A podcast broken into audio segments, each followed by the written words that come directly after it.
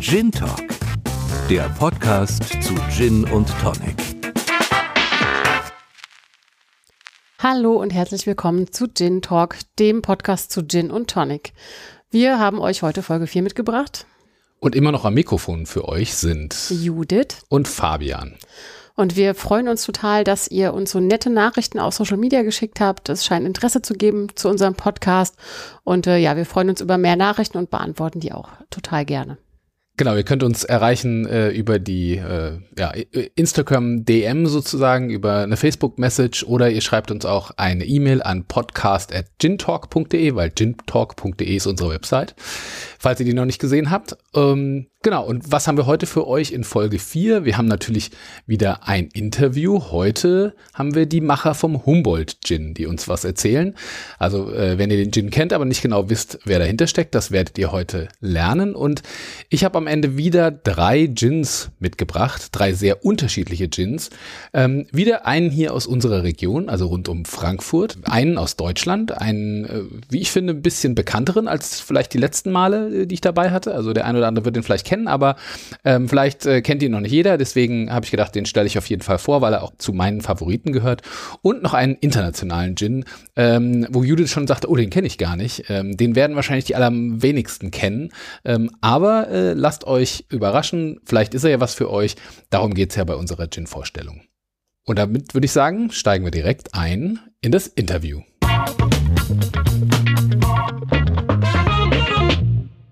Willkommen zum Interview. Ich ähm, ja, habe mich diesmal mit Bastian Häuser unterhalten. Äh, der ist zusammen mit Sebastian Brack und Steffen Lohr ähm, sind die Spreewood Distillers und sie machen den Humboldt Gin. Und äh, die drei kennen sich äh, schon ganz lange und zwar aus der Getränkebranche und äh, hatten früher eine extra darauf spezialisierte Agentur und äh, haben eigentlich nur Marketing gemacht. Ähm, und durch einen Zufall äh, 2015 haben sie im Spreewald einen Dr. Römer kennengelernt. Und ähm, ja, da wäre der Schritt zur eigenen Destillerie auf einmal gar nicht mehr weit.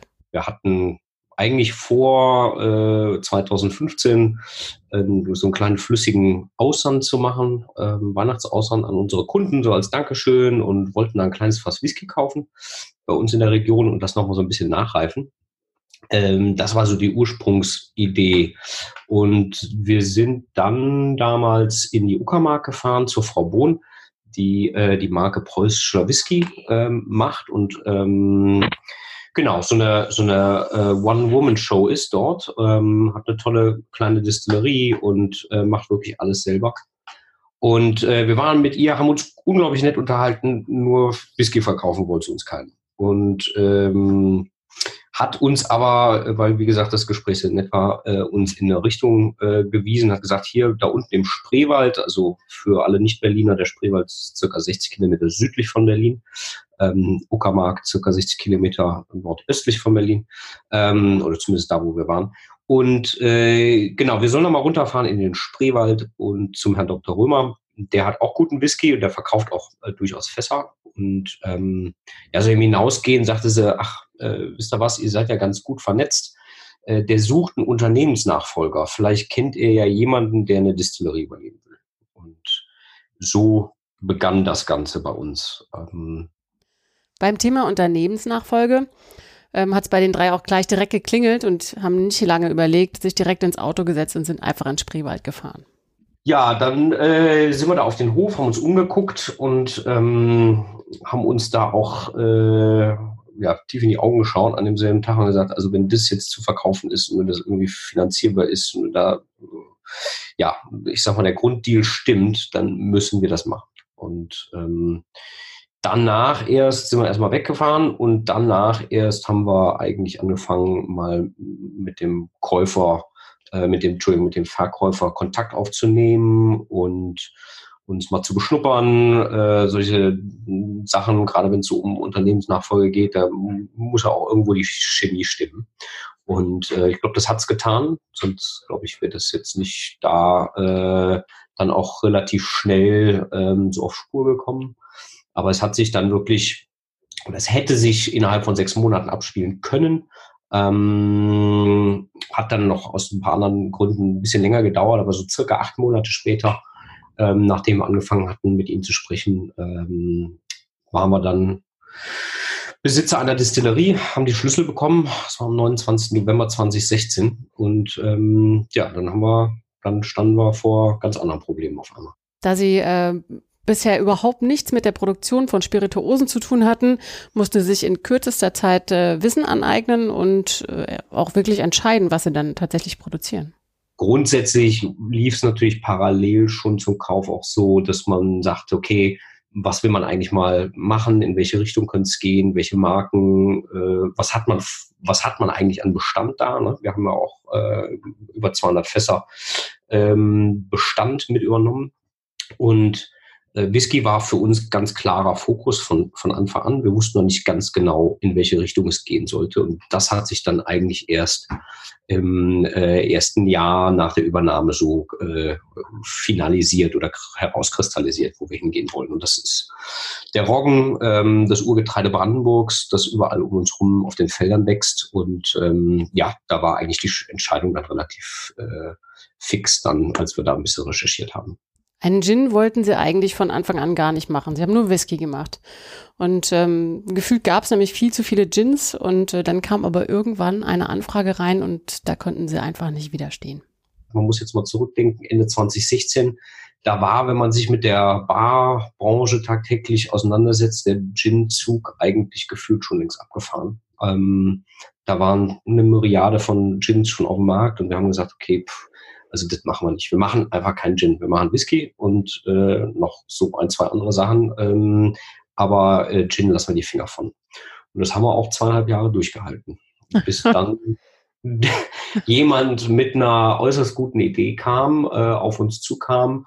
Und da äh, gebe ich die Lorbeeren auch immer weiter. Ähm, das war der, der David Blankenstein aus dem, einer der Kuratoren der ähm, bald jetzt im September äh, beginnenden äh, Ausstellung über die Gebrüder Humboldt im Deutschen Historischen Museum in Berlin, der wiederum ähm, sein Kind in der gleichen Kita hat wie Steffens Kind. Und äh, über diese Kita-Bekanntschaft ähm, kam der David auf den Steffen zu und sagte, hör mal, ich sehe hier immer, du fährst hier mit so einem Auto, mit so, mit so einem Schnapsauto rum, ähm, weil wir da draußen halt so ein Branding haben ähm, wir haben da so eine Idee, können wir uns mal mit euch treffen? Und hat Steffen gesagt, ja, alles gut. Und dann haben wir uns mit ihm und ähm, äh, zwei, drei Botanikern aus dem Botanischen Museum, respektive Botanischen Garten Berlin getroffen, die da auch dazugehörten und haben, äh, ja, und dann haben sie uns ihre Idee vorgestellt. Äh, nämlich anlässlich 250 Jahre Alexander von Humboldt, was wir dieses Jahr feiern, äh, doch einen Gin zu machen. Ähm, da gäbe es äh, eine schöne Analogie zu. Ähm, das Botanische Museum hat äh, über 3000 Originalpflanzenproben im Archiv von Alexander von Humboldt. Der gute Mann war Berliner ähm, äh, mit Leib und Seele und äh, so entspann sich da äh, ein Gespräch und, und wir fanden die Idee einfach gut, weil das passte irgendwo für uns Humboldt und äh, Gin und all diese Botanicals, äh, die Botaniker, mit denen wir uns austauschen konnten. Und ähm, ja, so, so ging das dann. Ja, haben wir eigentlich unser Prinzip äh, über den Boden, äh, über den Haufen geschmissen ähm, und haben dann doch angefangen, Gin zu machen.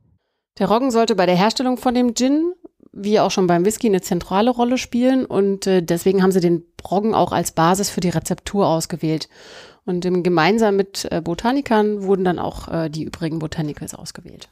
Wir haben grundsätzlich erstmal so eine, so eine Basic Gin-Rezeptur entwickelt auf Basis eines Roggendestillats und sind dann mit den Botanikern durch das Archiv und haben erstmal natürlich ganz viel aussortiert, was man eigentlich so nicht verwenden kann, ähm, wenn man ja, Lebensmittel, kann man ja schlecht sagen bei Gin, aber nur ein Genussmittel produzieren möchte.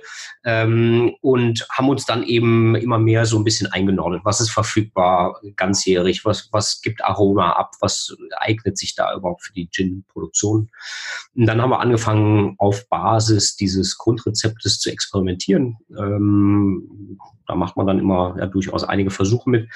Und äh, letzten Endes sind wir dann bei äh, insgesamt 21 Botanicals gelandet, äh, wovon sieben Botanicals äh, unsere Light Botanicals sind. Und das sind die Botanicals, die Alexander von Humboldt zum ersten Mal für Europa äh, von seiner Südamerika-Reise ähm, ja, mitgebracht hat, äh, kartografiert hatte und, ähm, und eben in Original gezeigt hat. Das ist letztendlich dann das Rezept geworden. Wie jeder Gin hat auch der Humboldt-Gin seinen ganz individuellen Geschmack. Was die Besonderheiten sind, das erzählt euch Bastian. Also ich, ich glaube schon, dass ähm, einerseits die Basis äh, Roggen äh, schon was anderes ist, äh, weil es einfach ein bisschen kerniger und, und würziger ist. Ähm, da ist so eine ja, so, so eine leichte, immer so eine leichte Ungestümtheit äh, dabei. Und die Botanicals, die wir da verwenden, also diese sieben Light Botanicals sind äh, Angostura und China-Rinde. Äh, da ist Piment und blauer Salbei dabei ähm, und dann eben etwas exotischere Dinge wie Congonia, Epazote, Guarana-Samen, ähm, die mit Sicherheit schon ähm, das auch relativ individuell ähm, machen vom Geschmack her. Und ähm, ich glaube, diese beiden Zutaten gepaart mit der Geschichte um Alexander von Humboldt, äh, glaube ich, macht so das Gesamtpaket aus. Der Humboldt Gin ist noch gar nicht lange auf dem Markt und trotzdem gibt es schon ganz viele Reaktionen, über die sich die drei natürlich sehr freuen. Wir haben das Produkt äh, Mitte April diesen Jahres haben wir den, den Humboldt Gin ähm, auf den Markt gebracht und äh, das Feedback war äh, super. Wir waren doch sehr überrascht, dass zum heutigen Zeitpunkt, wie, wie gesagt, jeden Tag äh, ist ja immer noch so, dass äh, mindestens sieben, sieben neue Gins auf die Welt kommen, ähm, dass doch da äh, Interesse und Nachfrage besteht und ähm, dass auch das Produkt bisher jedenfalls war das Feedback immer sehr, sehr positiv. Ähm, was uns natürlich gefreut hat. Ich glaube, ähm, was wir vielleicht auch richtig gemacht haben, ist, dass wir keinen ähm, keinen Halbliter 40 Euro Gin gemacht haben, sondern ähm, äh, ganz klar gesagt haben, weil wir aus der Bar kommen und weil ich weiß oder wir wissen, wie angenervt die Bartender von solchen Produkten mittlerweile sind. Äh, wir wollten es zu einem fairen Preis haben. Der sollte ähm, erschwinglich sein für alle, ähm, so dass man ja auch einfach ausprobieren kann und äh, ein Teil der Einnahmen gehen trotzdem auch ans Botanische Museum und äh, ja, das, das war uns sehr, sehr wichtig, als wir losgelegt haben und auch das kam gut an. So, lass mich raten. Äh, wie immer an dieser Stelle, also kurz vor Ende des Interviews, gibt es auch einen Tipp für den Perfect Serve, oder? Na klar, das habe ich auf jeden Fall auch gefragt.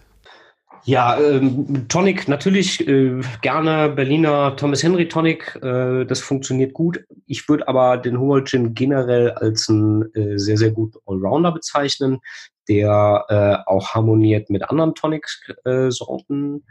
Ähm, einer meiner persönlichen Lieblingsdrinks, der ist ein bisschen speziell, äh, aber ist ein ganz, ganz großartiger Gin-Drink, ist der Last Word. Das ist so auch meiner, wo ich, wo ich gestern einen und äh, da habe ich wieder gedacht, das passt äh, wie die Faust aufs Auge. Das sind gleiche Teile Gin, Maraschino, äh, grüne Chartreuse, das ist ein äh, Kräuterlikör aus Frankreich und Limettensaft, also gleiche Teile, jeweils 2 Cl. Ähm, schön hart kalt shaken auf Eiswürfeln und dann in eine Cocktailschale abseihen. Ein fantastischer Drink, knackig, würzig und äh, ja, so ein schönes Süß-Säure-Verhältnis was da den Drink ausmacht. Echt spannende Geschichte. Und äh, wenn man jetzt quasi vom Whisky ausgehend jetzt zum Humboldt Gin, der ja, wir haben es ja gerade gehört, äh, auf eine bestimmte Anfrage zurück, könnte man natürlich denken, naja, vielleicht kommt noch das nächste Gin-Projekt an den Start oder andere Spirituosen. Haben Sie da auch was gesagt, oder? Also so konkret vor haben Sie im Moment noch nichts. Ähm, ob Sie noch ein neues Gin-Projekt machen, äh, das wird sich zeigen. Jetzt konzentrieren Sie sich erstmal ganz alleine auf den Humboldt Gin. Also, äh, was wir gemerkt haben, ist, dass Humboldt eine tolle Plattform ist, um verschiedene Ideen spielen zu können. Einerseits, wie gesagt, ist das irgendwo so dieser Regionalitätsgedanke. Das ist eine Person, die hier äh, äh, aufgewachsen ist, die hierher kommt und ähm, ja nun überall in Berlin auch präsent ist. Ähm, andererseits aber auch so diese Verbindung zu äh, Südamerika, Abenteuer, Abenteuertum, Forschertum. Das ist schon spannend. Da kann man mit Sicherheit viel machen. Äh, Im Moment, muss ich ganz ehrlich sagen, konzentrieren wir uns erstmal jetzt darauf, äh, unseren Humboldt-Gin äh, zu promoten und ähm, weiter hinaus in die Welt zu tragen. Äh, aber ich, ich sage jetzt nicht mehr nie, äh, was das angeht. Wer weiß, vielleicht kommt da in Zukunft auch nochmal ein bisschen was anderes. Vielen Dank nochmal, Bastian, äh, für das nette Gespräch und die schöne Geschichte, die du mir erzählt hast. Ähm, ja, und als nächstes gehen wir gleich weiter äh, zu unserer Gin-Vorstellung.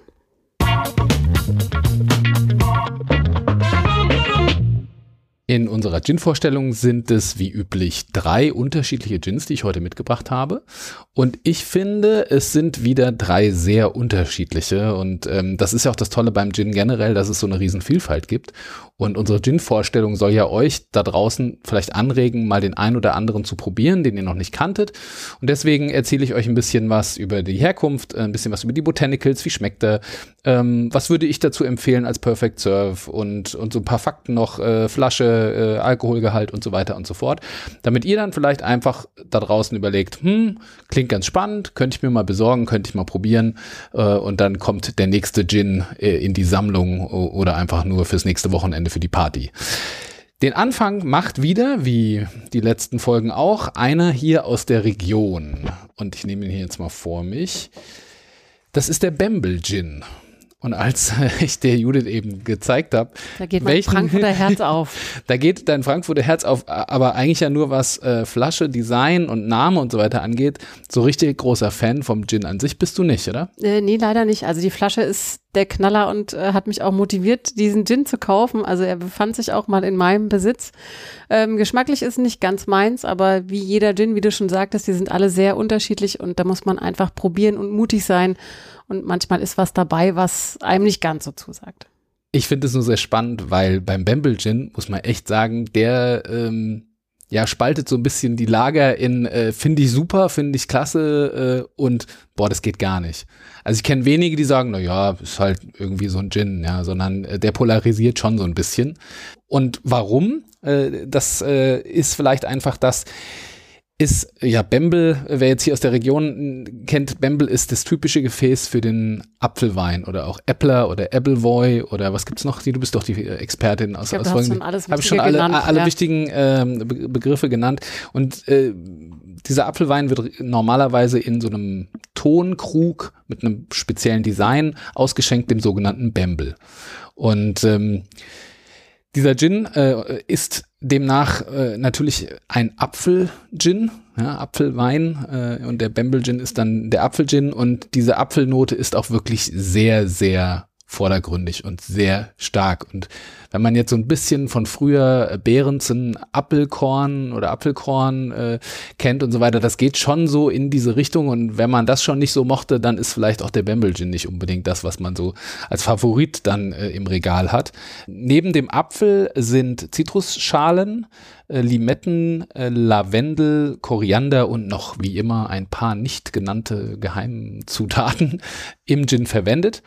Hergestellt wird er in Rottgau, aber die Macher sind Jorin Kahner und Andy Sanders und die beiden kommen aus Offenbach. Sind äh, also gerade der Jorin, äh, der äh, habe ich mal kennengelernt, weil wir eine Veranstaltung bei uns hatte, wo er den Bamble Gin auch vorgestellt hat und ähm, es eigentlich äh, aus, kommt aus dem Getränkehandel und äh, hat dann gesagt, naja, es gibt ja noch keinen hier so aus der Region, der dieses typische hessische und dieses Äppler und, und Bembel-Thema äh, aufnimmt ähm, und dann mache ich den einfach. Und so kam es dann, dass dieser Bembel-Gin entstanden ist. Mittlerweile gibt's auch eine Special Edition mit der eine, mit der Frankfurter Eintracht, also dem äh, Fußball-Bundesliga-Club Eintracht Frankfurt. Ähm, da gibt's eine Spe äh, Spezialedition vom Bembel Gin und ähm, die versuchen halt diesen Lokalkolorit sehr rauszubringen. Ja, die Flasche, vielleicht kannst du das besser erklären, wie man das nennt und was es ist?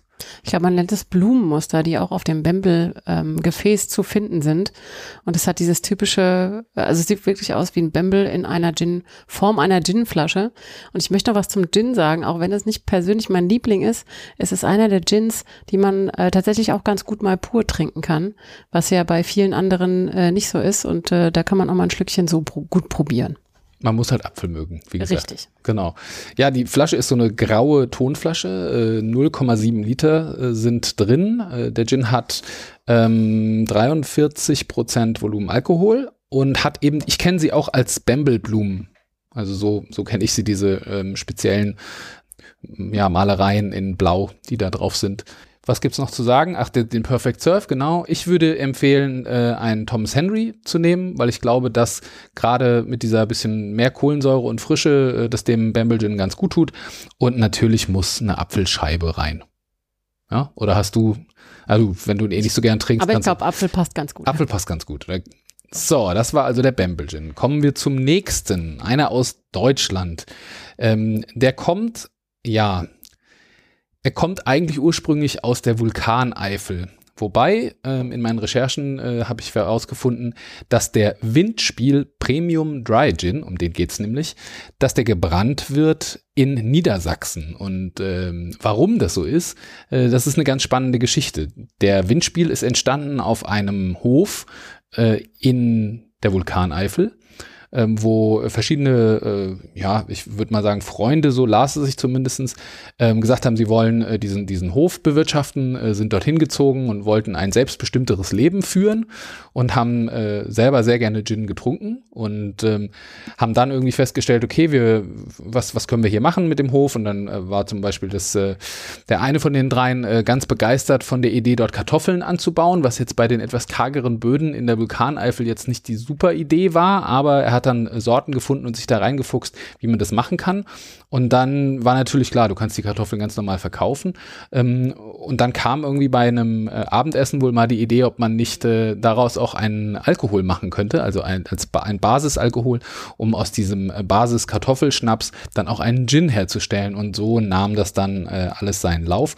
Und wie kommt es zu dem Namen Windspiel? Ähm, das Logo ist ein Windhund. Und ähm, in der Vulkaneifel und in dieser Region ähm, war wohl auch äh, Friedrich der Große äh, sehr äh, aktiv und ähm, der liebte Windspielhunde. Also es war so sein Ding, äh, was, was man so mit ihm irgendwie sehr oft wohl in Verbindung bringt. Und er war so ein bisschen der, vielleicht nicht der Entdecker der Kartoffel in Deutschland, äh, die hieß wohl dann auch noch Tartoffel, aber ähm, er war derjenige, der das so ein bisschen äh, nach vorne gebracht hat und dafür gesorgt hat, dass das mehr Verbreitung fand, sodass diese Mischung aus Kartoffel und die Liebe zu diesen Windspiel, also zu diesen Windhunden oder ähm, Windspielhunde eben dieses Windspiel kreiert hat. Also man kann das alles auf der Website nachlesen, da gibt's auch Videos und so weiter und so fort. Das ist Also ein schöner, schöner Zusammenhang. schaut euch das äh, mal an und ähm, genau, so äh, kam es eben dazu, dass es jetzt diesen auf Kartoffelbasis hergestellten Premium Dry Gin gibt mit dem Namen Windspiel und mit einer, wie ich finde, sehr schönen Flasche. Äh, es Ich wird finde so ein bisschen Ring super. Genau, da, damit hat es auch noch äh, eine besondere Bewandtnis. Und zwar kann man den, den abnehmen. Ja, man nimmt den dann ab und hat Man hat dann diesen Flaschenhals Korken. Ring. Ja, und dann kann man diesen Ring, da kann man Schlüssel zum Beispiel dran machen und kann Ah. das Ganze als äh, Schlüsselbund verwenden. Also Wer seinen Gin liebt, trägt ihn auch am Schlüssel. Genau. Und das funktioniert, äh, ich habe es vorhin mal getestet, funktioniert sogar ganz gut. Die Kordel wäre mir persönlich jetzt ein bisschen zu lang, aber vielleicht kann man die auch noch ein bisschen kürzen oder so. Naja, ihr könnt es euch ja mal selber anschauen. Die, die Flasche ist äh, dunkel, ist, erinnert eher so ein bisschen an so eine Cognac-Flasche, würde ich sagen. Oder ja, Wein auch nicht so richtig. Es ist schon ein sehr eigenes Design und fällt auf jeden Fall im Regal auf. Die Flasche fasst äh, 0,5 Liter und der Windspiel ist jetzt auch keiner mit wenig äh, Alkoholgehalt, sondern mit 47 Prozent. Ähm, dadurch, äh, Alkohol ist ja Geschmacksträger, äh, kommen, glaube ich, die Aromen an der einen oder anderen Stelle noch ein bisschen besser raus. Vielleicht braucht man auch ähm, die äh, bei dem Kartoffel ein bisschen mehr äh, Stärke, damit, damit dieser Charakter von der Kartoffel noch ein bisschen mehr rauskommt. Ähm, und warum habe ich vorhin gesagt, er wird äh, in, kommt aus der Vulkaneifel, weil da die Macher auch sitzen und die Windspiel Manufaktur GmbH ihren Sitz hat, aber die Brennerei, ähm, die auf Basis dieser, äh, dieses Kartoffelschnapses dann das Ganze auch fertigt, ähm, ist äh, die Brennerei von Holger Borchers und der sitzt eben in Niedersachsen und hat sich dort auf dieses Thema äh, Spirituosen aus Kartoffeln spezialisiert und macht eben in seiner Brennerei eigentlich fast nichts anderes, als alle möglichen Sachen eben aus diesen Kartoffeln äh, herzustellen und war dann für die Windspielmacher eben der geeignete Experte, um ihren Traum von einem Kartoffel-Gin umzusetzen. Haben sie einen perfekten Partner gefunden. Genau. Aber wie gesagt, ist auch alles schön dokumentiert auf der sehr, sehr schönen Website. Der Perfect Surf äh, ist für mich das hauseigene Windspiel Tonic, was es mittlerweile dazu gibt. Und ich würde eine Orangenschale noch vielleicht mit reinmachen, wenn man denn, ich bin jetzt eh nicht so der, äh, mit immer noch so ein bisschen was rein, aber ähm, in dem Fall glaube ich, wenn man gern noch ein bisschen Zusatzaroma hat, ist so eine Orangenschale, gerade jetzt so im Sommer, vielleicht nicht schlecht. Wäre meine Empfehlung. So, das war der Windspiel. Kommen wir zum dritten im Bunde für heute. Das ist ein spanischer Gin und den habe ich mir mitgebracht, als ich äh, in der Nähe Barcelona war. Ähm, Versuche jetzt seit einiger Zeit immer, wenn ich irgendwo unterwegs bin, ob jetzt privat oder beruflich, mir aus dieser Region, wo ich dann bin, einen Gin mitzubringen, so ein bisschen als äh, Erinnerung und auch einfach mal ein bisschen mehr Vielfalt zu bekommen. Das habe ich jetzt auf diese Weise jetzt schon, glaube ich, sechs, sieben Gins äh, mir jetzt in der Laufe der Zeit mitgebracht. Und der Tanz ist äh, einer der besseren. Also manchmal greift man da auch äh, ja ins Regal und holt sich was, äh, was dann aus der Region kommt und hinterher merkt man, ist jetzt vielleicht nicht so mein Ding und nicht so mein Geschmack. Aber der, das sieht man auch, die Flasche ist auch fast leer. Äh, der hat mir sehr gut gefallen.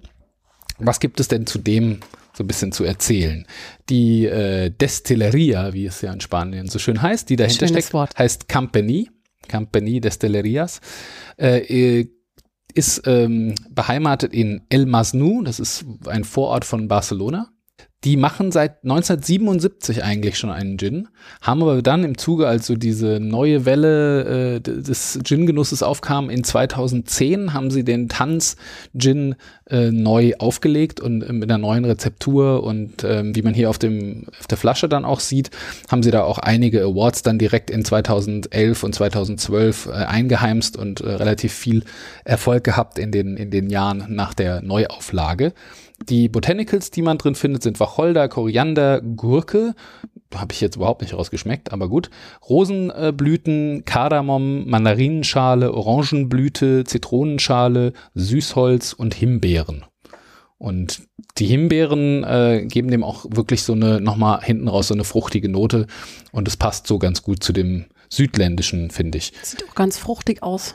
Die Flasche, gell? Ja. Ähm, das ist vom, von der Form her würde ich schon sagen, okay, man könnte schon erahnen, dass das ein Gin sein könnte. Wird man jetzt vielleicht nicht ein Whisky oder eine, irgendwas anderes drin vermuten, sondern könnte man schon sagen, okay, hat so diese etwas bauchige Form von einer Ginflasche, ähm, hat aber so einen ja, Verlauf in der Färbung, was das Glas angeht. Das ist, ist unten äh, schon sehr lila und wird dann nach oben hin äh, heller, fast schon in so ein leichtes Pink übergehen, bis, bis es dann ganz oben eben durchsichtiges Glas ist. Aber das macht es zu was Besonderem, dann noch so ein florales Design drauf ähm, und ansonsten relativ schlicht gehalten, aber äh, finde ich, macht auch was her im Gin-Regal. Also Das wenn kann man ich mir vorstellen, gerne ja. nach Design geht oder wenn du den jetzt so im Regal Sieht siehst, schön aus, ja. Kann man schon, kann man schon mal zugreifen. Die Flasche hat 700 Milliliter und äh, der Gin hat 40 Volumenprozent. Mein Perfect Serve oder meine Empfehlung, wie man den trinken kann, soll, wie auch immer, wäre in dem Fall das Fever Tree Indian, weil da schon ziemlich viele äh, unterschiedliche Aromen drin sind und ich finde das Fever Tree, das hält sich immer ganz gut im Hintergrund, ähm, so dass man dort auch die Aromen noch ganz gut rausschmecken kann, auch in einem Gin Tonic. Und äh, in dem Fall würde ich vielleicht sogar zwei äh, Sachen reinmachen, um es ein bisschen bunter auch zu machen. Passt zu dem Gin. Einmal würde ich Himbeeren, vielleicht gefrorene Himbeeren oder so und ähm, vielleicht noch ein paar Rosenblätter oder Das klingt super. falls man die mal zur Hand hat, äh, wenn man gerade mal so im Garten Habe ich äh, immer im die, Gefrierfach. die im Garten die, die Rosen dann äh, köpft oder so, äh, kann man die auch noch in Gin machen. Also Ein äh, Gin-Garten. genau, Das ist die perfekte, das ist die Traumidee. ein Gin-Garten. Ja, das war's. Das waren die drei. Der Bembel, der Windspiel und der Tanz.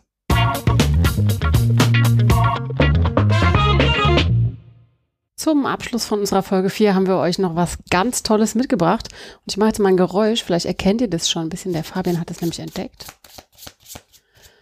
So, das typische Geräusch darf der Fabian euch nämlich jetzt ganz alleine erklären. Habt ihr es erkannt? Die Judith hat Karten gemischt und zwar Karten von dem Gin Inside Gin Quartett. Also wer das vielleicht von früher noch kannte, beziehungsweise meine zwei Jungs, die spielen auch immer irgendwie Fußballquartetts oder irgendwelche schnellen Autos oder irgend sowas. Ähm, das heißt, man hat äh, ganz viele Karten mit lauter unterschiedlichen Gins und die haben dann verschiedene Kategorien. Genau, also äh, erste Kategorie ist zum Beispiel Entstehung, da ist die Jahreszahl genannt. Dann gibt's äh, vier Punkte für Markengröße, also von eins bis vier. Alkoholgehalt ist drauf, ähm, Sorten, Preis, Tasting Notes, also wirklich was, wo man schön gegeneinander spielen kann und die meisten Gin-Karten ergattern kann. Genau, das werden wir jetzt gleich im Anschluss machen. Ja, ja? Also ich fordere dich hiermit heraus. Sehr gerne. Und ähm, man muss halt nur vorher festlegen, äh, was gewinnt. Also der ist der Ältere oder der Jüngere gewinnt. Ach so, du gewinnst. Okay, okay. So, dann äh, Spiel vorbei, Judith gewinnt. ähm, ja, gewinnt die äh, jetzt zum Beispiel der ältere Gin oder der mit mehr Markengröße oder mit weniger oder mit mehr Alkohol oder äh, mit geringerem Preis oder Genau. höherem Preis oder was auch immer. Das An muss man halt vorher festlegen. Ähm, aber äh, was hat's damit auf sich? Weil, äh, so wie ich das verstanden habe, gibt's dieses ähm, Quartett eigentlich gar nicht zu kaufen. Ich habe das auch geschenkt bekommen. Ähm, und zwar von einer Brennerei, die auch hier mit ihrem Gin vertreten sind in dem Quartett. Und vor allen Dingen auch in den dazugehörigen Buch. Und ich vermute mal, das Quartett haben die einfach gemacht, um das Buch zu promoten und so ein bisschen als äh, Werbegeschenk. Und das äh, Buch heißt Gin Inside, äh, eine inspirierende Reise. Warte mal, jetzt muss ich noch mal kurz nachdenken. Eine inspirierende Reise durch die Welt der Gin- und Tonic-Marken mit Rezepten, Tipps und Trends. Das sind zwei äh, junge Autoren, äh, die das äh, gemacht haben. Ich habe irgendwie so im Hinterkopf, dass die das irgendwie als Studentenprojekt angefangen haben und das dann ausgeweitet haben und das dann so groß wurde, dass sie gesagt haben, wir müssen da ein Buch draus machen und jetzt haben sie nicht nur das Buch gemacht, sondern haben auch gleich noch einen Verlag dazu gegründet und, und sozusagen das als kleines Start-up mit auf den Weg gebracht und wollen jetzt noch weitere Bücher machen und weitere Dinge rund um das Thema Vielleicht Gin sie und Tonic. Mehr Und- Quartette. Vielleicht müssen wir die irgendwann auch mal interviewen, äh, was die noch so alles vorhaben. Ja? Äh, könnte ja auch mal ganz spannend sein, was nicht nur ein Gin-Macher macht, sondern was so rundherum in der Gin-Welt noch so passiert. Das vielleicht in einer der nächsten Folgen. Schauen wir mal. Für heute sind wir damit fertig. Wünschen euch noch einen schönen Restsommer Richtig, mit viel Sonne. Genießt es. viel Gin Tonic. Auf jeden Fall. Bei warmen Temperaturen muss man viel trinken. Und wir hoffen, dass wir uns dann zu Folge 5 wiederhören. Genau. Bis dahin. Tschüss. Tschüss.